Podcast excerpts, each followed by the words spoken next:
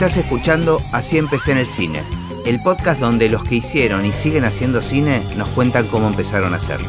Hoy nos visita Guille Gatti. ¿Has escuchado algunos episodios del podcast? En realidad estoy al día, creo, porque soy consumidor medio enfermo Compulsivo. de podcast en general. Ah, mira. Sí. Bueno, no me cuentes de la competencia entonces, de los que escuchás, de los que están buenos de verdad. Pero bueno, sabes que empiezo siempre con la misma pregunta, que es eh, si tenés noción de en qué momento registraste el cine, digamos, en tu infancia. Tengo una idea que no sé si es algo que hice como una visión romántica a los veintipico y, me quedó, pero tengo dos instantes distintos. Me acuerdo o tengo la idea de acordarme que la primera película que vi en el cine fue con mi mamá y mi hermano, que se llama The Last Starfighter o algo así, una película de los 80 de ciencia ficción, de esas medio Clase B. clase B que para mí estaba buenísima y que nunca la quise volver a ver. Y era chico y de eso me acuerdo, que era un chico que jugaba a los videojuegos y, lo- y era tan bueno que se lo venían a llevar de, de una academia espacial, unos aliens. Muy buena, nunca escuché, la escuché es, ni es- mencionar. es medio de culto. Y me acuerdo de estar ahí en la sala. Y después, eh, en algún momento de nuestra infancia, eh, sé que hay años de diferencia, pero pasaron dos cosas. Se compraron mi viejo con mi tío, vivíamos familia Tana, eh, tenía un supermercado que trabajaba toda la familia abajo y arriba la casa de mi abuela de un lado y de otro lado la de mi- mis viejos y otro la de mi tío y compraron una VHS. No me acuerdo qué año era. Y me acuerdo de que empezó a... Era un reproductor. un reproductor VHS. Y empezamos a ver películas y mi, mi viejo alquilaba cuatro por fin de semana, una cosa así. Vi muchísimo ahí, me acuerdo de las primeras, que no tengo muy en claro cuáles, pero algunas imágenes tengo desde Pide al tiempo que vuelva, que era una peli que estaba muy buena, me di cuenta muchos años después, a que hayan alquilado el último tango en París, hayan puesto cinco minutos, se den cuenta y nos rajen a mí y a mis primos. Y ver mucho ahí. Y después en los primeros 90, cuando llega el cable, ya Claro, más oferta de cine. me hice medio adicto. Sobre Claro. todo a HBO. Claro, porque HBO dentro del Eh, cable eh, estaba incluido. Era básico. Era, era estaba básico, dentro del pack sí, sí, básico. sí. Por bastantes años fue básico y vi muchísimo. Sí. Eh, de adolescente empecé a ir más al cine, pero siempre la imagen que tengo es, Es de esas películas. es Este, de, ci- de ver cine en monitores. Mira, Al día de hoy me gusta bastante. te gusta. O sea, es que es algo que yo no aguanto. Yo, este, incluso para ver películas en mi casa, tengo que estar, digamos, como en la tele, en una pantalla que esté alejada. No puedo ver películas en la computadora, no lo aguanto. Bueno, ni hablemos del celular, ¿no? No, no, bueno, eso ya no llego, además, cada vez más grande, más ciego estoy.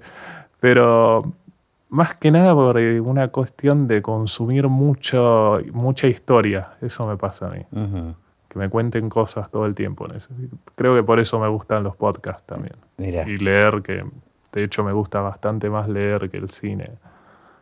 Y antes del cable, digo, alquilaban muchas películas los fines de semana y veíamos de todo sin, sin mucho filtro de calidad tampoco. claro, pero eso también está bueno, me parece. Sí, creo que eso se perdió un poco ahora porque entras al cine o a lo que sea y tenés un montón de información sobre la película que antes no la tenías, me parece. Bueno, pero uno puede decidir este, no saber. Yo me acuerdo de, de la peli esta, Juegos, Trampas y Dos Armas Humeantes. Sí, Guy Ritchie. De Guy Ritchie, exactamente. Me acuerdo de entrar casi de casualidad porque había ido a ver eh, otra película y entonces no sabía qué iba a ver y que me voló la cabeza en su momento. Claro, yo me acuerdo hasta dónde la vi, la vi en La Valle, en alguno de esos cines que ya son iglesias ahora. Y otra, otra también que me, me impactó fue eh, Punch Drunk Love, que es- eh, Sí, acá se, se tradujo como Embriagado de Amor, de Paul Thomas Anderson. Sí, sí, sí. Eh, claro, también me pasó lo mismo, estábamos con amigos, dijimos vamos a ver una película, no conseguimos entradas. Sí, eso está Che, bueno. hay- la un- para la única que hay es para Embriagado de Amor. Yo dije, Dios mío. Y me voló la No, es un cabeza. peliculón. Entonces me parece que ahí es donde te demuestra que la expectativa Sí, hace... hace bastante Sí. al tema. ¿Y cómo, cómo empezó a aparecer el cine como una opción de, digamos, de profesión en tu vida? Sabes que no lo tengo tan claro porque sé el camino que terminé haciendo, pero no sé por qué lo hice tampoco. Ajá. Porque nada, soy de, de Billinghurst en San Martín, estudié en Villa Bosch, que es 3 de febrero, son barrios tradicionales así italianos, que no tengo compañeros que se dediquen a esto, no, no había nadie en mi familia.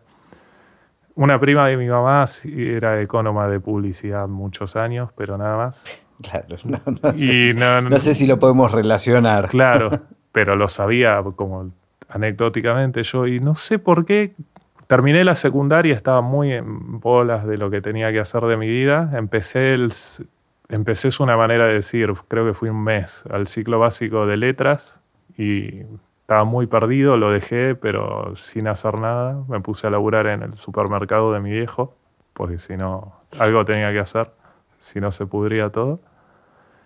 Y vi una vez en La Maga, la revista, vi una publicidad de TEA Imagen. Y La Maga era una revista que hablaba mucho de teatro, si no me equivoco. ¿no? teatro, literatura. Y vi una publicidad de TEA Imagen, que es una escuela de producción de tele, que tenía pocos años en ese momento, y fui a ver. Y al año siguiente empecé a estudiar. Empecé a hacer producción de tele, en realidad se estudiaba. Hice los tres años de la carrera. No la terminé, me faltó siempre rendir una materia y nunca me organicé para eso. Y en medio de todo eso había unas islitas VHS que eran con caseteras Panasonic y un, un controller que ya ni me acuerdo cómo se llama. Esto en, la escuela. En la escuela empecé a trabajar de meritorio de producción en algo que producían adentro de la escuela y me pidieron que empiece a copiar material de una casetera a la otra y, Y no ahí paré. descu- descubriste el universo de la edición. Sí, pero todo, siento que fue todo casual o si yo tenía una idea de por qué lo estaba haciendo, no, no era consciente. Pero encontraba cierto placer, evidentemente. ahí. Sí, al día de hoy lo, lo sigo haendo. Sí, sí, había algo. Eh, lo que fue pasando, empecé a hacer eso y tenía un profesor de postproducción que tenía un estudio y me dijo, ¿por qué no te venís a ver al estudio? Y estuve, Te fuiste a trabajar ahí. terminé trabajando ahí y pensar que era bueno en algo es algo que al día de hoy no, no, no lo tengo claro. Y tardé muchos años en sentirme cómodo con decir que soy editor, también le tengo mucho respeto, pero... Pero sí había Pero algo que te... que- Me llamaba la atención y Ajá. de repente entré en una vorágine de estar laburando en una productora y hacer un poco de todo. ¿Y nunca te llamó la atención, eh, digamos, otras áreas de, de lo que es la... Y yo había empezado estudiando producción y durante Era producción de tele. producción de tele y descubrí muy rápido que no me interesaba, que te- había que tratar con mucha gente. Que tu lugar estaba más en la oscuridad. Mi lugar estaba con menos gente, claro. Ajá. Claro, sí, totalmente. O, viste, ir a manguear cosas y llamar por teléfono a gente que no conoces y yo la pasaba muy mal con eso.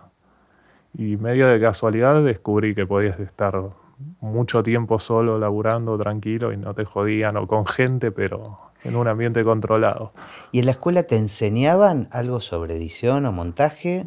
Había una materia de postproducción en segundo año, pero no recuerdo haber retenido mucho de ahí. Medio que fue trabajando que fui aprendiendo.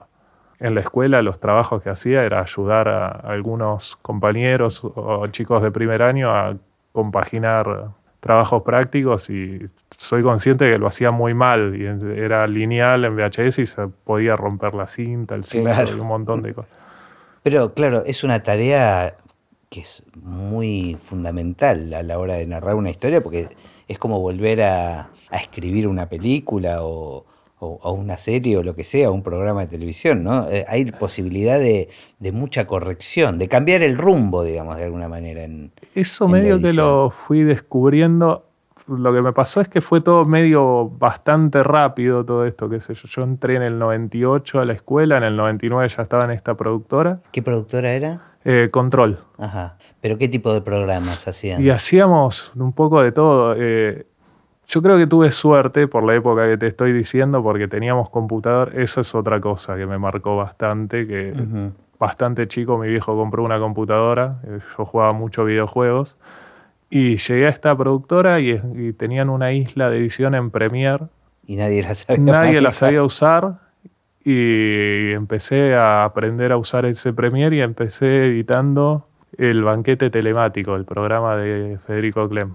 Con Hernán Findlin ¿no? Era el productor. Mira, No tenía idea lo que estaba haciendo. Venía Hernán y me decía, probá esto, probá lo otro, y yo iba probando, andaba muy mal la máquina. pero, pero un programa muy interesante. Muy interesante. Federico Clem era un personaje increíble, pero también un artista increíble. Tenía muy buenos contenidos ese programa. Sí. y qué sé yo, editábamos con música de Bela Bartok, cosas que no, no, no estaban en mi radar de ninguna manera, entonces Claro. estuvo bastante bueno. Se hacía todo por dos pesos también ahí, Ajá. el primer año que explotó se hizo Eh, aclaremos, no es que te pagaban dos pesos, sino que se No. editaba también el programa todo por dos No pesos. estaba lejos de los dos pesos del sueldo, pero Claro, no llegaba a los dos pesos. no, no, no. Era muy acete de abajo todo. No, claro, pero estoy pensando que son, digamos, te tocaron programas como muy creativos, ¿no? Y con, Mucha suerte tuve. como muy abiertos también a, a- a probar, ¿no? A, a investigar, me parece eso. Sí, en realidad yo ahí es claramente mi rol era de operador. eh, ¿Y quién, quién te dirigía, digamos? Y de alguna manera, eh, todo por dos pesos hice muy poco, eh, pero estaba el director, era Montalbano, estaba saborido. Hice poco porque yo hice una vez, no tenía experiencia y me fue mal. Me- Claro. Me, quemaron ahí. ¿Y en, el, y en programa de Federico Clem, él, él intervenía no, mucho o no, no? no, lo hacía todo Hernán. Ajá, y él venía una vez por mes a ver los programas. Un tipo muy agradable, venía, te dejaba propina. Clem, Sí, te dejaba 100 pesos en el 2000. que eran 100 dólares. Sí, no sé, le- andaba por la vida dejándole propina a la gente, Mirá. así que no estaba mal esa parte. De ahí me fui y medio de casualidad en el 2001 entré a trabajar en un programa, que, en un reality, que era Popstars, que era la primera producción que hacía Gustavo Yankelevich fuera de Telefe. Y ahí de vuelta tuve mucha suerte porque me pusieron delante de un Avid, cuando el Avid salía 100 mil dólares y había poca gente que lo operaba. Yo no tenía mucha idea, pero era joven y cara dura. Y por algo les caí bien a los productores y terminé laburando ahí bastante tiempo. Y ahí sí empecé a ver más posibilidades creativas porque en realidad ese tipo de reality eh, salían a grabar cualquier cosa y después Había que armar con se material. filtraba mucho en guion y después te decían hay que hacer algo con esto. Ahora, vos descubriendo de alguna manera tu interés en, el- en la edición y el montaje, empezabas a tratar de nutrirte de alguna manera de otro material, ver películas, leer algo sobre eso. Siempre leí bastante libros de cine, revistas y me interesaba. Lo que me pasó es que hay algo que a mí me gustó estudiar siempre, hasta el día de hoy, que es eh, cosas que tengan que ver con la dramaturgia. Y tiene mucho más que ver con el montaje que de lo que uno se lo puede imaginar. Por lo menos en lo que me gusta a mí, que es la narración más tradicional, los tres actos y demás. Sí leí libros técnicos y demás y no me acuerdo nada, porque no. El montaje no, no. Yo tengo la idea de que no se aprende nada con, Con lo técnico. con los técnicos hay algunos, están los famosos, el de Rafael Sánchez y todos esos, pero son muy aburridos por lo general. Los de Einstein están buenos, pero eh, a veces no se aplican. Y sentís que leer sobre dramaturgia Sí, te aporta más. Con cualquier cosa que te haga entender una historia me parece que te aporta mucho. Y eso leía bastante, siempre fui más lector que, que otra cosa, que espectador incluso. Iba mucho al cine. Eh, me mudé con unos amigos a vivir a, a Microcentro, una experiencia medio bizarra de veinteañeros viviendo en un ambiente y medio, tres tipos. Iba mucho al cine, estaba a una cuadra y media de La Valle y me iba días de semana que no había nadie y veía muchas películas. Y con un ojo puesto, digamos, en el montaje. No, eso yo creo que me llegó mucho después. Que yo eh, esos primeros años del 2000 hasta el 2005, 2006 laburé mucho en reality, pero muchísimo, tipo seis días por semana, 10 horas por día, pero no me creía mucho el tema de ser editor. Era más resolver los, Los quilombos y yo creo que me empecé a crear un poco más, es por prejuicio mío, eh, cuando empecé a laburar un poco más en ficción. ¿Y eso dónde apareció? Eh, bueno, hacía cortos con amigos y demás. eh, en algún momento Hernán Findlin, que nos conocíamos bastante, tenía una película directo a video en inglés muy bizarra, muy chiquita, de un director que es Sergio Eskenazi, y me llamó porque se tenía que ir unas... La estaba editando él. Se tenía que ir 10 días eh, con la familia de vacaciones, básicamente. Él hizo la producción, la, la editó, la distribuyó, no sé, era una locura todo y laburé un poco ahí y después cuando este director finalmente puede hacer una peli con el Inca, primero probó con todos los editores conocidos de cine, pero tenían poco presupuesto y nadie le dijo que sí, y era una peli de terror. Ya, la tenía filmada.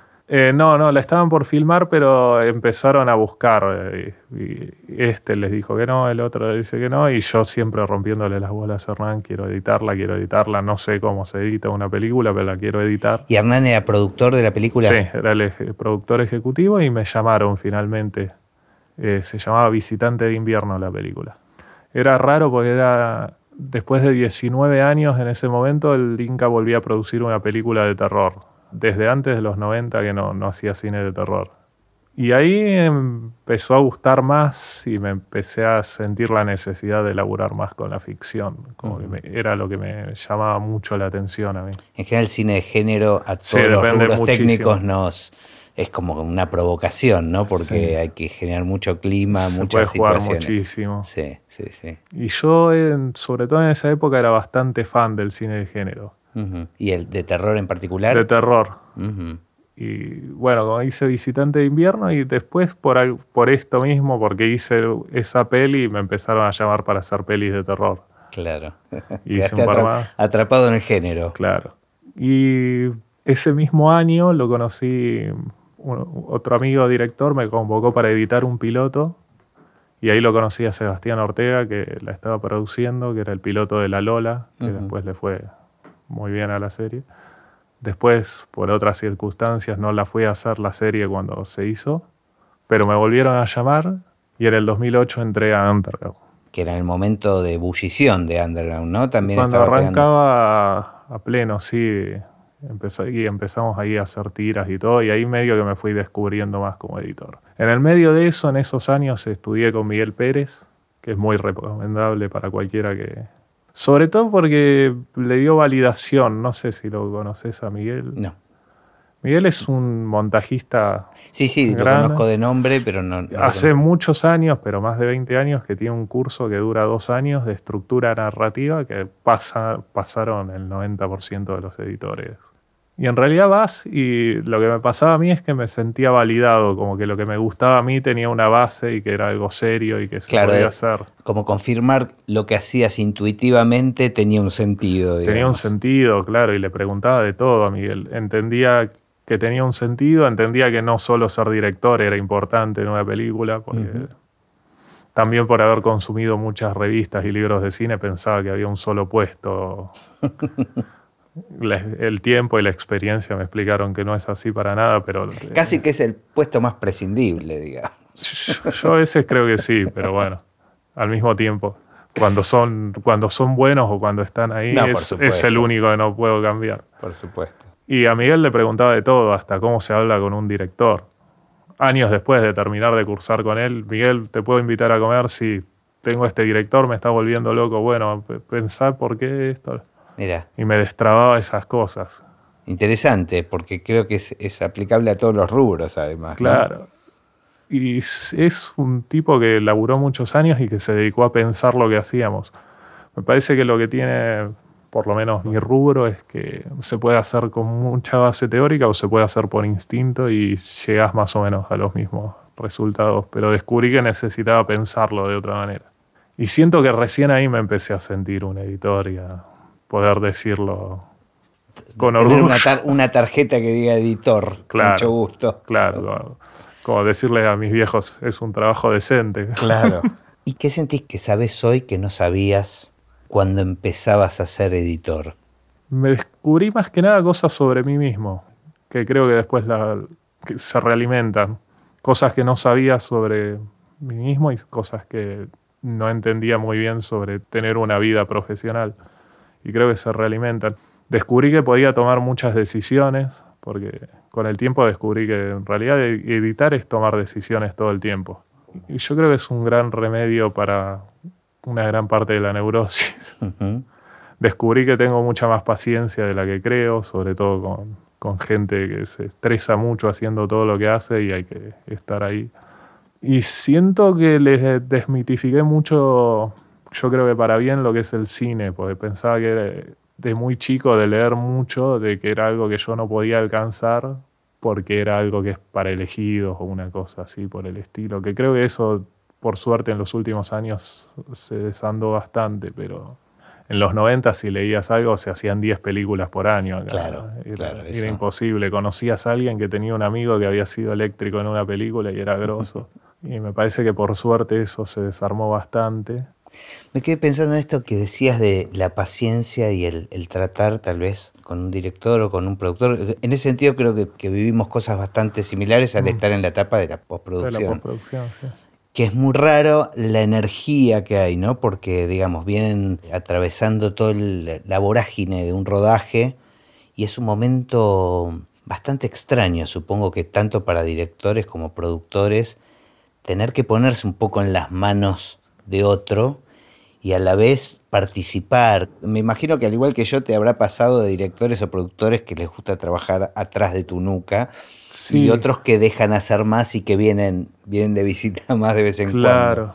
Yo, a ver si me pasa eso totalmente. Yo lo que tengo es como una dualidad muy grande porque yo me formé con productores. Es más raro por lo menos en... Porque la televisión funciona mucho así. Claro, y justo me tocó por casualidades trabajar primero en muchos años para los productos de Yankelevich, que es una persona con una bajada de línea muy importante, y después chocarme de casualidad con Sebas Ortega, y hace 13 años 12, 13 años que lo conozco y laburo con él, entonces me formé mucho entendiendo más los productores y los productores es raro que se sienten todo el tiempo al no se meten tanto.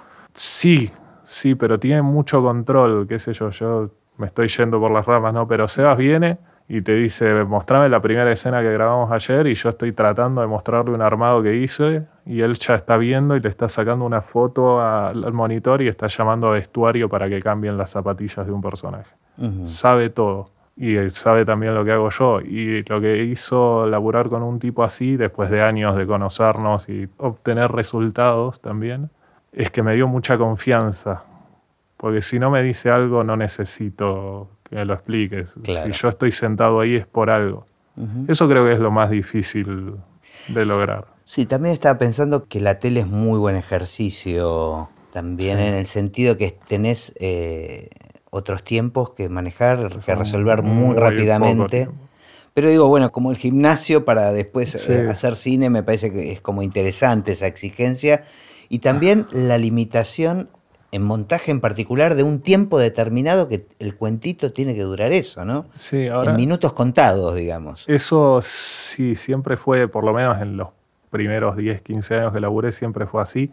Nos pasó algo muy raro en los últimos años, que a partir de la aparición de Netflix y todo, que cambia el tema de la duración. Eso medio que desapareció. Eso está buenísimo, pero estaba pensando cómo te afectó el pasaje al cine, digamos, ¿no? O sea, es que yo creo que me, me afectó mucho en eso, en dos cosas. Y que siento que eh, con esta seguridad que me prestó Sebas hasta que yo la tuve, me la dio el primero y después yo, la, yo llegué por mis propios medios años después a sentir lo mismo ya has parado de otra manera. Yo lo que me doy cuenta que me sirvió mucho de la tele es, bueno, esto que te decía, haber trabajado 10 horas por día frente a un Navid desde que tengo 20 años, te trae muchos recursos. Y es muy raro que te sorprenda algo, entonces está bueno eso a la hora de sentarte con un director que quizás tiene muchas inseguridades o que estuvo tres años tratando de llevar una película adelante y después tiene ocho semanas para editarla. Me siento y estoy tranquilo, es muy difícil que me trasladen algún tipo de, ansiedad. Y eso es.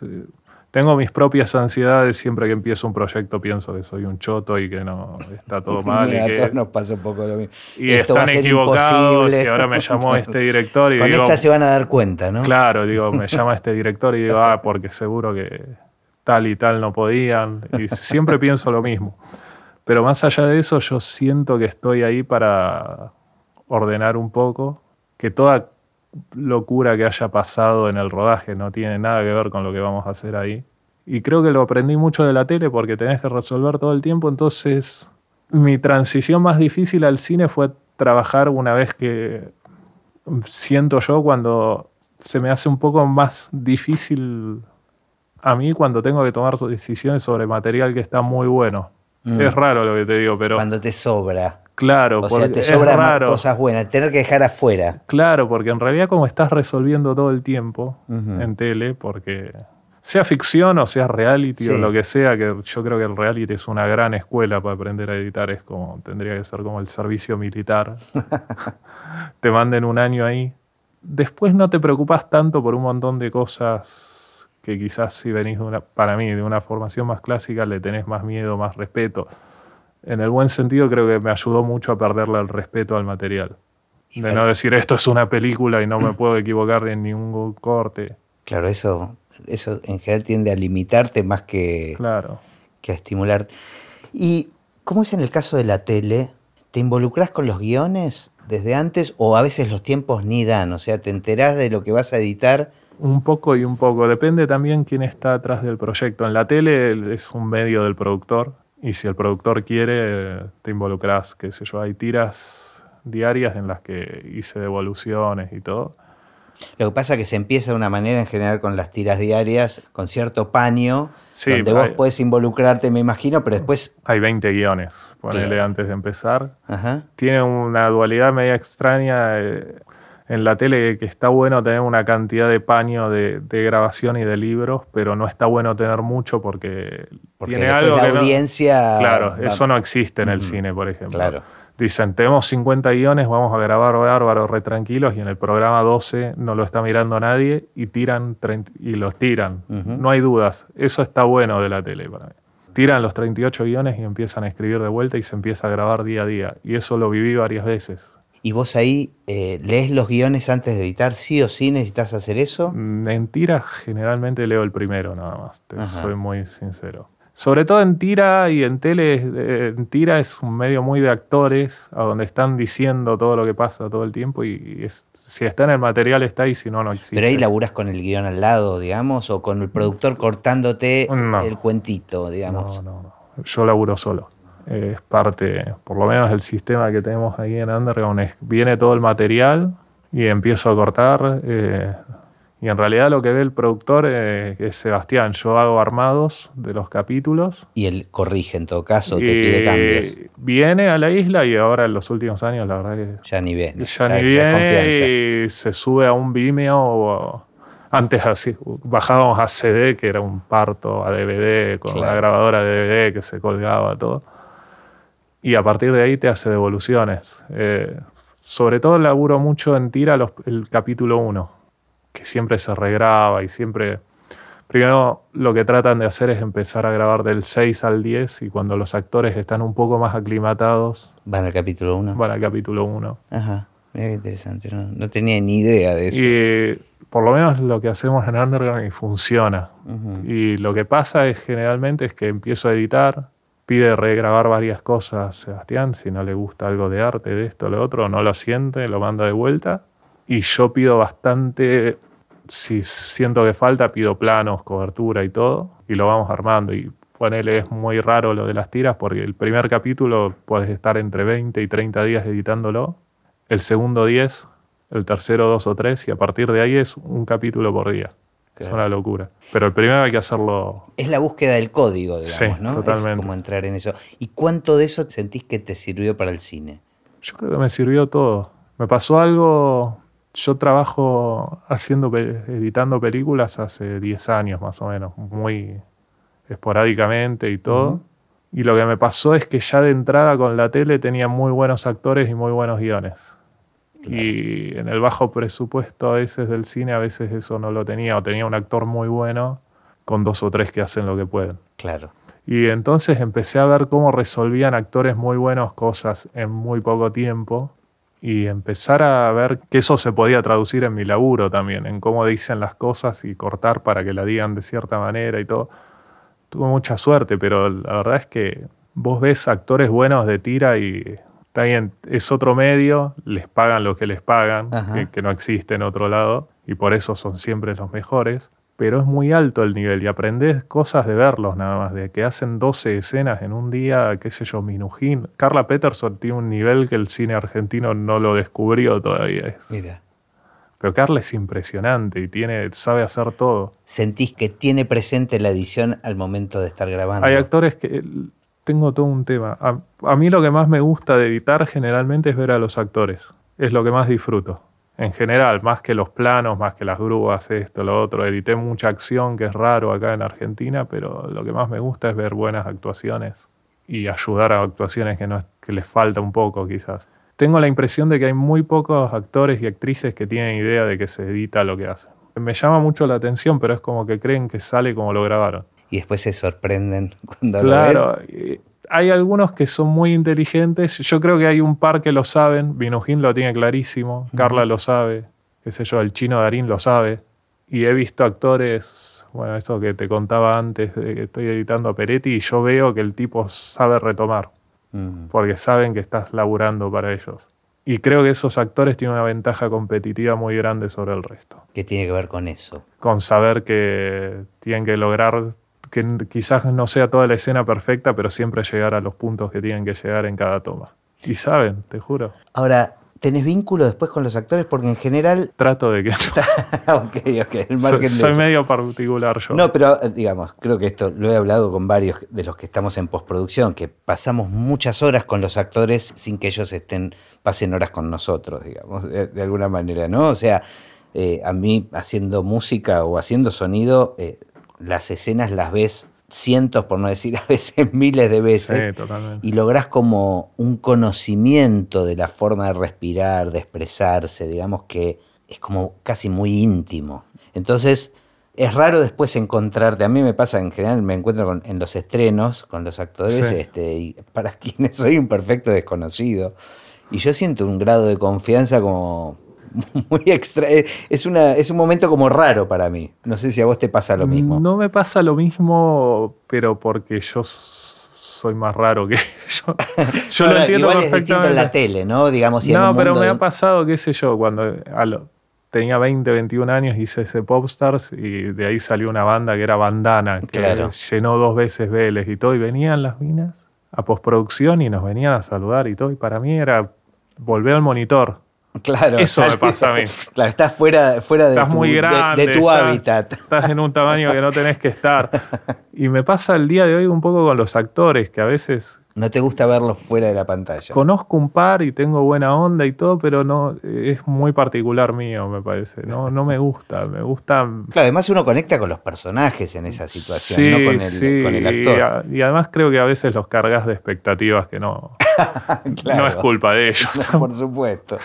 Eh, a mí me fascina, siempre me fascinaron un poco más los directores que los actores. Al día de hoy me sigue pasando que me intimida más un director muy bueno si lo veo que un actor famoso. Claro. Qué sé yo, a menos que te cruces con Darín o algo que te agarra esa cosa que le agarra a cualquiera. Sí, sí, igual yo no hablaba de cholulismo, ¿eh? Eh, digo, no, es- no, pero eh, te juro que es como que necesito. Tengo una idea que tiene que ver con que yo tengo una sensación de control sobre lo que pasa en la isla de edición y estoy, me dan ese mundo y lo estoy controlando y es mío. Y si están en la vida real, no los puedo controlar. Claro, claro. ¿Y qué te pasa con, con los otros rubros de la postproducción, digamos? ¿Cómo te llevas con el tema de música y, y sonido, por ejemplo? Música es más raro acá. eh, la tele tiene ese sistema bizarro de que se puede Claro. poner cualquier cosa. Nunca al día de hoy no entiendo bien por qué es. Yo tampoco. Eh, pero hace un par de años que hicimos, que hicimos El Marginal e Historia de un Clan, las dos miniseries, y cuando se quisieron vender afuera no se podían vender afuera. Claro. Y empezó la productora a trabajar con un músico. ¿Y Con- te vinculás? Me vinculé un poco más, sobre todo en El Marginal, le pedí cosas. Yo tengo una cosa de autosuficiencia que creo que puedo hacer todo en el hábito. Eso me pasa un poco a mí. Pero ahí usas que usas referencias o... Sí, uso referencias de todo que se tiran después, lo lleno de ruiditos que no sirven para nada. Claro. qué sé yo, el corte del ángel tenía 24 tracks de sonido. Porque siento que tenés que vender algo también. Claro, necesitas completar. Pero Te lo pregunto porque particularmente en los últimos años, creo que un poco consecuencia de las charlas que estoy teniendo en este podcast, antes de empezar a trabajar una peli, trato de ponerme en contacto con el editor. Digamos, yo no estoy en contra de las referencias, al contrario, creo No. que, que pueden ser muy útiles en el buen uso Sí, este, sí, de difícil. ellas y no en el enamoramiento absoluto sí, y no en el después copiame esto, sino como una forma de, de- de encontrar un lenguaje común. Pero empecé a, a sentir que es muy útil juntarnos Sí. antes de empezar a trabajar. Yo Eh, creo que hay una cuestión de responsabilidad de los editores que a veces no tomamos, de comunicarnos con los que vienen después. Yo, yo sé que he pecado de eso y me- Claro. amigos sonidistas me han cagado a pedos por eso mismo. No, pero porque yo creo que sucede, no, no sé si es un... Me parece que no es habitual el pensarlo desde antes. No, y más con el cine, por ejemplo, que te dicen filmamos cada vez menos. Cuatro semanas tenés ocho para editar y, Bueno, y- sí. y- y lo que por lo menos pasa conmigo es que entran y salen de mi vida como muy fuertemente las películas. O sea, entras y durante dos meses solo pensás en eso Claro, y un día te dicen exportémosla porque se va sonido y ya está. no te llaman más si no la seguís vos. No, no te enterás de lo que pasa si no sos amigo del sonidista o del músico, no te enterás, qué sé yo. Y a veces trato de seguirlas y es medio difícil también. O sea que justamente por esto que decís, porque es eso, son dos o tres meses, en general mi, mi trabajo es lo mismo, pido los pósters de las películas y los cuelgo acá en, en la recepción del estudio, porque cada vez que paso y veo los pósters me acuerdo, es como una especie de almanaque, De un tu vida, ¿no? diario este, de esos dos meses donde era el centro de mi vida, digamos. Me Claro. gusta mucho eh, volver a ver eso y lo relaciono con cosas que pasaban en mi vida en esa época, en esos dos meses. A mí me pasa eso, que digo, yo lleno el IMDB y todo eso y me meto y digo, ah, mira, este año nació mi hijo, este claro, año lo relaciono un exactamente lo enfermo. mismo. Es, es como, es el calendario de mi vida, los proyectos en los que estaba laburando. Ajá. Y lo que tienen los de cine me parece que es eso, es medio intenso. En algunos pude laburar más de cerca con el sonidista. ¿Y con la música te gusta involucrarte? A mí me ¿Us- gusta ¿Usás música para editar? Sí, sí, por formación de tele y esto que decíamos, yo uso muchísimo. Estoy tratando de usar cada vez menos. Pero a veces te sirve por una cuestión de tempo. Sí, de- sí. Yo igual tengo la idea de que si está bien editado, El tempo está. está. Pero por, no, no porque lo haga yo, por lo que lo haga cualquiera, pero sí, sí te saca de muchos problemas y te mete en problemas nuevos la música a veces cuando usas referencias. En el 2012 laburé una película de Daniel de la Vega, Hermanos de Sangre, y no tenía músico y para, teníamos que llegar a Mar del Plata y le pusimos músicas de CD y todo, y le fue bárbaro en Mar del Plata, ganó la competencia argentina y todo, y después se estrenó con la música del músico. Claro. Y era otra película. Claro, vos- y vos esto te, te lo Me- encontrás después. Me lo digamos. fumé en el cine y era como, wow. Claro. Pero eso de- puede, a veces puede jugar a favor o a veces puede jugar en contra. digamos. Sí, yo creo que hay mucho que tiene que ver más con mi experiencia, con, con lo que termina siendo la película realmente. O sea, que yo, yo me enamoro de, de esta música y de este Claro. momento y después la película no pasaba por ahí, pero en mi cabeza... Bueno, eso es difícil de desprenderse. Esos son los Eh. peligros de la referencia, digamos. Pero por eso digo, me parece que si se trabaja con referencias, pero en conjunto, Sí. con, con ed- editor y músico, y, y se involucra también al director en algún momento, se encuentra un camino más personal, tal vez, Sí, eh, yo creo que es... en conjunto, ¿no? A mí lo que sí me pasó que fue bastante transformativo. sí. En el 2015 empecé a trabajar con Luis Ortega, que es eh, hermano de, de Sebas, empezó- hizo esta serie Historia de un clan. Y, le da mucha bola a la música en particular. ¿no? Sí, le empecé a meter yo bastante música y él se copó, él es músico también, y empezamos a jugar mucho con eso.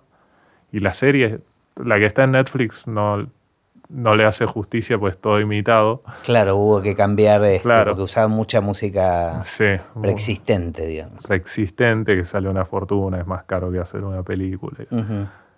Y cuando en el 2017 me llama para hacer El Ángel, en el guion del Ángel ya había varias canciones puestas. Y eso ya era más raro. Estaba La Casa del Sol Naciente y había un par de temas más. Y al ser una producción grande, pudieron pagarlas. Se podía poner, entonces en un momento nos cebamos los dos en el corte y empezamos a poner música, qué sé yo, y, la mayoría quedó. claro, lo que pasa es que me parece que también era un elemento fundamental para contar una época, ¿no? Sí, este, sí, yo creo que teníamos la licencia de que como eran los 70 y, y había que contarlas, se podían hacer un montón de cosas. Claro, claro. Y hay un par de temas que los puse yo y porque venían de mi experiencia y, quedaron. Eso es muy loco también. ¿Y no te pasó de trabajar tal vez con un músico eh, que haga música original y que te la dé desde el montaje, digamos? No me pasó y me gustaría que me pase. Claro. Me han prometido a veces llegar a montaje con Con sí, lo que pasa es que también es como el huevo o la gallina, ¿no? A mí me pasa muchas veces que empiezo a hacer la música desde el guion pero después me gusta lo que mandan las imágenes también, ¿no? lo que van pidiendo. Lo que te pasa a vos, digamos, la posibilidad de corregir, tal vez desde la música, cosas que tal vez en el rodaje no, no se lograron. Sí, me pasa un poco eso, me pasa que yo tengo un tema con el guion que lo leo bastante, pero después cuando empiezo a editar no vuelvo más. Entonces tampoco me caso mucho, tiene que ser muy específico lo que tenga pues yo creo que se pueden jugar y hay otras posibilidades. Y, ¿Te gusta después, o sea, un poco lo que te digo yo? Me gusta encontrarlo. claro, encontrar con el material que tenés qué es lo que puedes hacer, ¿no? Y sí, me pasa que yo, por más que se elijan las tomas buenas, eh, ponele que hay 11 carros de un plano y me ponen bien grande, hay uno solo que funcionó, yo las veo todas igual.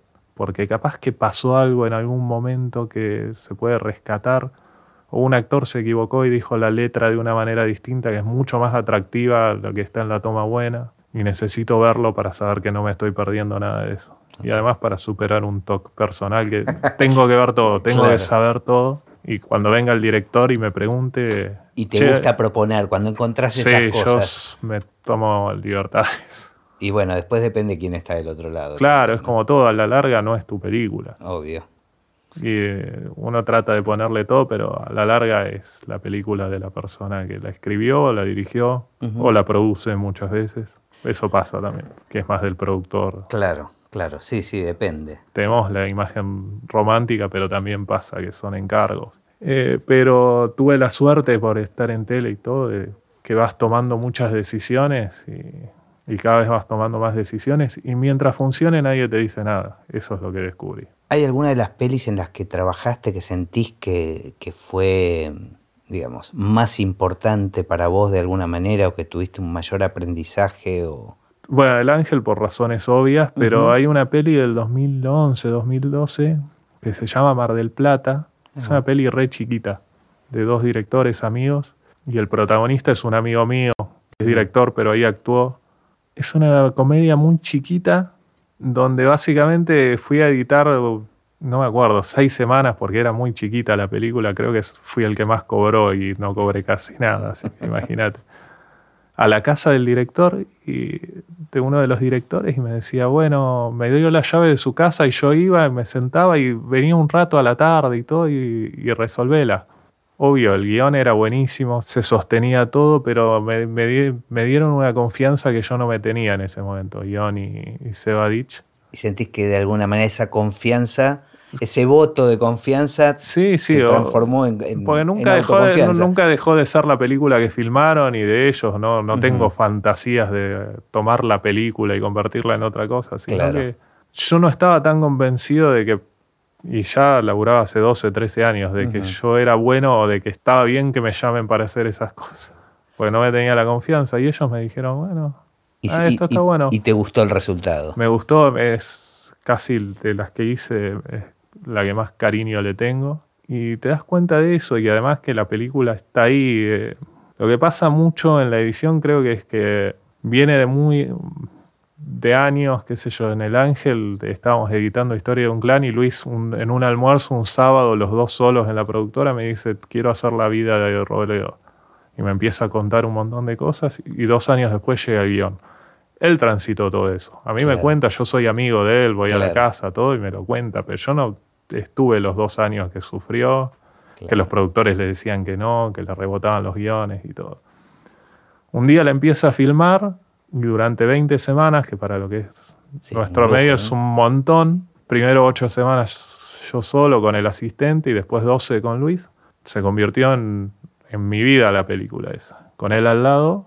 Y él participó mucho del montaje. Sí, sí, Luis participó un montón y somos como dos enfermos que nos realimentamos y nos mandamos mensajes a las 3 de la mañana. Repensando cosas. Claro, y mi esposa y la, la, mujer de Luis bardeándonos, que nos prohibieron usar el celular el fin de semana, ese tipo de cosas. Y vivías, viví solo eso.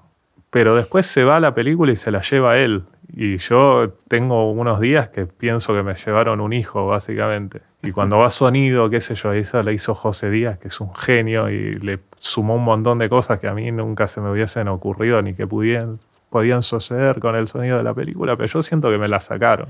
¿Y cuando te la reencontrás recién en, en un preestreno, en una visualización para el equipo, digamos? Sí, en, ese caso, como se iba a festival y después de Cannes, de Cannes la, editamos de vuelta, la volví a ver. Pero la volví a ver en mi casa, me dijeron, la, vio Luis allá en Francia y me, me, me mandan un WhatsApp y, che, la tenemos que achicar esto, lo otro y me la vi en un Vimeo en mi casa y ahí la vi con efectos. Tiene un montón de efectos digitales de borrar cosas. Claro, de todo eso no lo ves. No había visto nada. O sea, lo hacen después, se hace después del montaje. Algo, cosas que se van haciendo al mismo tiempo, pero como lleva tiempo y es caro, tenés que tener un corte más o menos cerrado.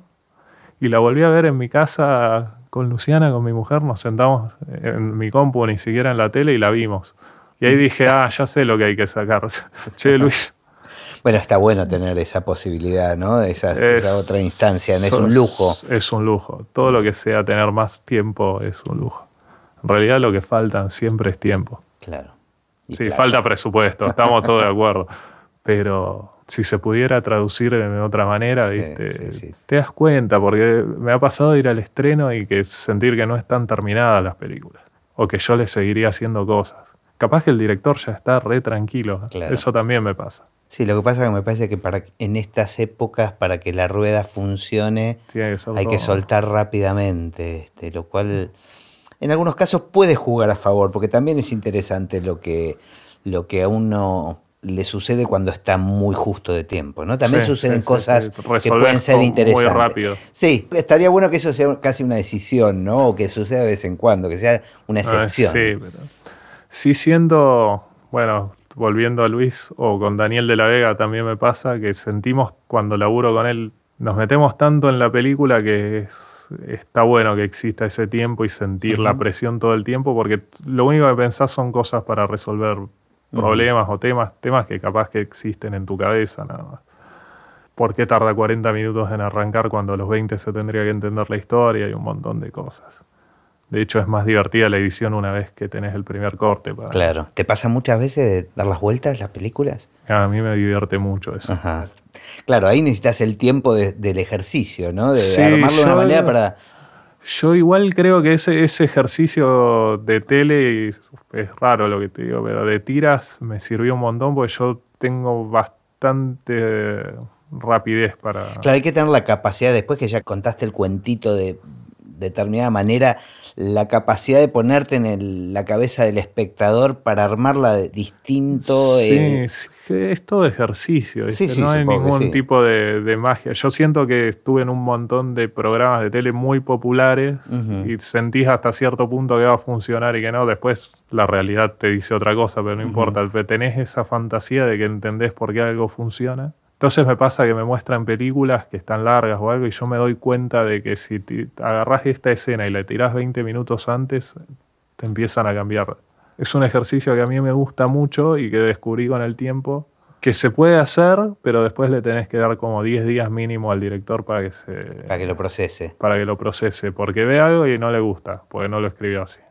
No, bueno, pero de alguna manera a, vos mismo te pasa también. Si dijiste, en el caso del ángel, ¿no? Verla de una manera y dejar de cantar el tiempo y volver a verla. Sí, este, yo siento los editores igual lo que tenemos es que no tenemos el mismo nivel de apego, entonces claro. hay que volar Claro, apego con el material, ¿no? O con lo que pasó en el rodaje, porque eso es no, lo que pasó en el rodaje hay que evitarlo. Claro, no tenés que enterarte de nada. Yo no, me gusta ir a rodaje, no es algo que me parezca simpático. me siento que voy y me paro en un lugar y estoy estorbando todo el tiempo. Hay gente que necesita que vayas al rodaje. Es muy loco porque vas y en realidad lo único que quieren es que le digas, está Que todo estamos- bien, Claro. estamos re bien. Claro, pero en verdad te contaminás, ¿no? De alguna Y, manera. Y me pasó que me digan en una película, venga el DF y me diga, me parece que estamos haciendo muchos planos cortos y no hay planos generales. Y después por dos días estar editando todos los planos generales hasta que me di cuenta. No, no es esto, la película es otra cosa, me Claro, dijeron eso y claro. Parece- es el chiste de ser eh, montajista o asistente es que sos la primera persona que lo ve sin saber nada. Bien. Por eso creo que hay que ver todo también. Porque por más que te juren que la tercera toma es la buena, siempre encontrás algo que nadie lo vio en ese momento, porque están todos al palo, corriendo cada uno en su, en su métier, y siempre hay algo que está bueno que se lo están perdiendo. Yo estoy convencido de eso. Está buenísimo, me encanta, me encanta el, el tip. Y además porque nunca más es como que es, de alguna manera nunca más nadie va a ver todo ese material Claro. tranquilo y solo porque vos empezás, vos sos el primer filtro. Muy raro que un director vuelva a ver todo el material que filmó. No se puede, no lo necesitan, tenga otra idea o podés rechequearlo. Te pasa cuando te estás conociendo con algún director o directora que te empiezan a preguntar, pero no había otra mejor y volvés. Pero una vez que ya empieza a generarse una confianza y están convencidos de que lo que pusiste es lo que por algo está Claro. y que estás de su lado, que esa es la parte que no te lo dicen, pero están viendo si estás, Estás de del lado de la peli. Claro. Ahí ya- Depende del director. claro. Eh, pero que vos querés lo mismo, ya ni te preguntan después de un rato. Che, ¿no hay una mejor? No, ya las vi todas. Listo. Eso es una confianza que hay que generar. Y creo que es, es eso, ver por primera vez y ser el principal aliado del que del tipo, la mina que está haciendo la película y que se está rompiendo el culo entre un equipo de rodaje que entra y sale y se va a hacer una publicidad y que no Claro, está en la misma, claro. vos sos la persona que sos el hombro. Total. Para ir cerrando, porque da para muchísimo más. Sí. Este, ¿Cómo ves el futuro del cine? Hace poco me invitó un conocido mío, que es montajista muy bueno, muy reconocido, a ver unas clases que da en la ENERC, porque yo estoy interesado en la parte de, de dar clases. Ajá. Más que nada porque siento que a- hablar con gente que tiene 20 años menos y está viendo otras cosas distintas a las que ves vos me puede llegar a servir. Sí, sí, no, y además, para abrir la cabeza. además enseñar te obliga a revisar. pensar. Sí, sí, claro. a no, no dar por sentado muchas cosas. Y hubo toda una discusión por una película de Netflix que es Bandersnatch, que es una película que es un elige tu propia aventura. Sí. Para mí no funciona la película. Lo tengo muy claro y empezaron a hablar y a mezclarlo con los videojuegos y todo. Y yo creo que desde que soy chico, el 3D, variantes del sonido envolvente, de elige tu propia aventura, siempre hay algo nuevo Sí. que se termina reciclando 10 años después porque no funciona. De hecho, qué sé yo, cuando empecé a ver mucho tele, mucho videoclip, había una cosa de cortar muchísimo y todo que no se sostuvo al día de hoy. Estamos volviendo a formas más tradicionales. Yo creo que no le va a pasar nada al futuro del cine porque todos queremos que nos cuenten un cuento. A mí me pasa eso. Entonces me decís, no, pero vas a ir al cine y con el celular vas a elegir. Yo no quiero hacer eso. Y yo no creo que un chico de 5 años quiera hacer eso por más que sea nativo digital. Me quedé pensando que tal vez lo que hace que, que siempre siga vivo y que siempre se vuelva a ese mismo lugar, tal vez justamente es esas búsquedas, esos intentos que aparecen de, de nuevas formas de, de narrar. Sí, sí, que, este, solo para confirmar que tal vez el, que el, el relato tradicional, si hay una buena historia, Yo termina ganando, ¿no? a mí lo que más me interesa y que creo que a la larga es, por lo menos es la respuesta de hoy, de, al día de hoy de por qué soy editor, es porque me gustan las historias, me gustan los cuentos. Yo trato de encontrar un cuento aunque no lo haya. Entonces cuando me dan 10 horas de material digo, bueno, acá abajo hay un principio, un medio y un final. Y me parece que te, pasa lo mismo, qué sé yo, tengo un hijo de cuatro años y hemos visto ve películas desde los dos y le encanta. No creo que cambie eso, creo que cambian los soportes, creo que se, se empeora la experiencia en muchos sentidos, por más que mejora la tecnología, porque no es lo mismo ir a una sala que ver Netflix, se escucha mal Netflix, eh, se ve mal. Pero más allá de eso, yo creo que hay una parte de sentarte a ver algo y que te cuenten un cuentito y que Y escucharlo con los, y verlo con los demás, y ver, ¿no? bu- ver buenas actuaciones, no sé, Ujú. tiene más de 2000 años y lo seguimos queriendo y no, eso no evolucionó tanto. Creo que está bueno ver que evoluciona narrativamente, pero la técnica la mejor técnica siempre va para la narración tradicional. Hollywood la gasta en eso, la guita. el secreto está en la historia al final, ¿no? Por supuesto que hay, hay, a veces hay historias flojas que están contadas de una manera muy linda, pero... Pero no se sostiene claro, muchas veces. me parece que en el tiempo lo que, lo que soporta el tamiz del tiempo son las buenas historias. Qué sé yo, el 360, la realidad virtual, sí, te pones un anteojo y das vueltas, pero eso lo te sacás los anteojos y lo tenés. Claro, claro. Y siempre, yo creo que hay una tendencia que por más que te den el 360, vos mirás para un lado solo. Capaz una boludez, pero lo siento así, siento que eso está, está dentro nuestro y que no va a cambiar. Y los podcasts son radio, la radio hace cuánto que se está muriendo. Sí, sí, sí. Los libros, yo desde que tengo cinco años que no van a existir más los libros, no está pasando eso. Entonces yo creo que por lo menos a mí lo que más me llama la atención del cine y de las series son los cuentos y mientras siga pasando. Claro, mientras haya interacción entre humanos va a seguir habiendo historias para contarnos. Sí, o nos van a contar como cada vez hay menos interacción entre También, bueno, eso sería una historia también.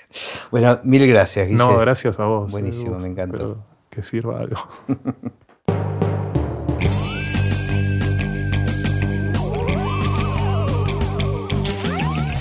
Y así terminó esta conversación de Así empecé en el cine. Mi nombre es Gustavo Pomeranek y espero que la hayan disfrutado al menos un poco de todo lo que disfruté yo. Recuerden que se pueden suscribir para escuchar todos los episodios que vamos subiendo en asíempecénelcine.com. También nos pueden buscar en Apple Podcasts, en Spotify o en cualquier otra aplicación de podcast. Los espero en el próximo. Chao.